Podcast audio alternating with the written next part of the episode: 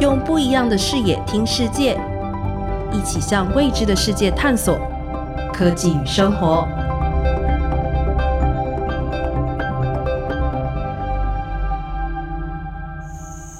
你有看过电影《火星救援》或是翻译成《绝地救援》的《The Martian》吗？哦，有啊，Matt Damon 主演的啊，还在火星上面种菜，很瞎哎。这是真的啊！未来美国的火星任务，太空人是真的要在火星上自己生产食物哦。啊，真的假的啊？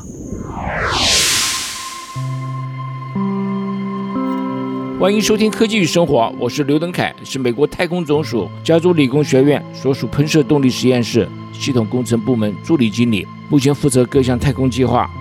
我们之前谈到美国重返月球的主要原因，是为了前往火星做准备。这期节目就是要来探讨火星，为什么大家吵着要去火星，还有为什么火星值得去探讨研究呢？在许多报道中都提到了去火星的原因，包括人类对宇宙的好奇心，为了增长太空领域的知识，为了保持美国在科技的领先优势等。但我个人认为，去火星的必要性是为了透过火星的历史，了解未来地球的命运。更直接地说。透过火星的过去，可作为借鉴，才能进一步避免地球步入火星的后尘。怎么说呢？火星是我们的邻居，但如今不存在人类生存的条件。只是到底火星为什么会变成这个样子？避免地球步入火星的后路，有什么事情我们可以提早预防呢？这一连串的问题都要到火星上去找答案。所以说，人类不但必须要去火星，而且还要常常去才行。紧接着，请小百科招梦文科普一下火星的基本资料。在整个太阳系中，火星是地球的芳邻。以太阳为中心，地球距离太阳是第三接近的，而火星则是第四。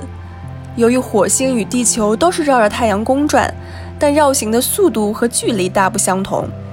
地球绕行太阳公转一圈约为三百六十五个地球日，也就是三百六十五天。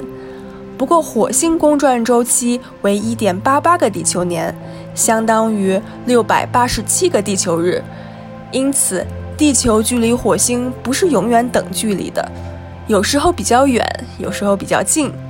如果以无线电的速度来计算的话，无线电每秒可达十八万六千英里，约为三十万公里，相当于每秒绕行地球七圈半。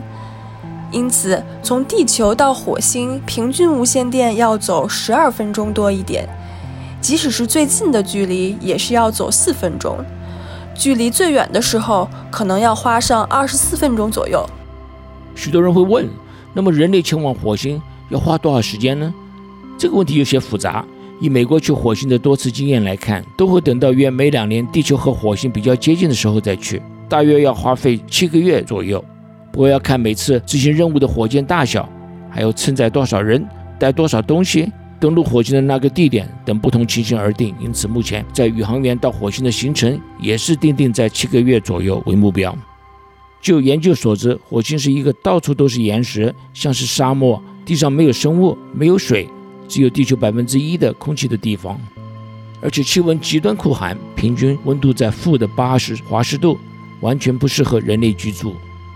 因此，要让宇航员在火星长期居住，一定要设立一个大型的蒙古包。就像2015年电影《The Martian》的剧情一样，所有的生活物质，包括了空气、水、食物等，都要在当地生产供应。不过，火星一直以来都是这么荒凉吗？事实上，经过五十年、大约六十多次的火星探测，其中包括了许多火星人造卫星、四部火星车子、地面侦测器等，结论告诉我们，火星上曾经有水，也有空气，而且还不少呢。但是在火星磁场消失以后呢，一切都改变了。太阳风吹走了空气，也把水分解成氢、氧，于是就变成了现在毫无生气的荒凉之地。因此，前往火星，让太空人亲自走一趟，不管是在当地设立研究室，或采集相关物质回到地球研究，显然未来都必须常驻火星，才能有更多研究突破。了解火星的过去与现在，才能判断将来地球是否也会步上同一个命运。这是一个大问题，所以人类走向火星是我们这一代人该做的事情。好的，感谢收听《科技与生活》，请上网搜寻《科技与生活》，欢迎您与我们进行互动。科技与生活向未知的世界探索，充实您的科技知识，带来生活方便。我们下次再见，拜拜。以上单元由刘登凯 U Radio 联合制作播出。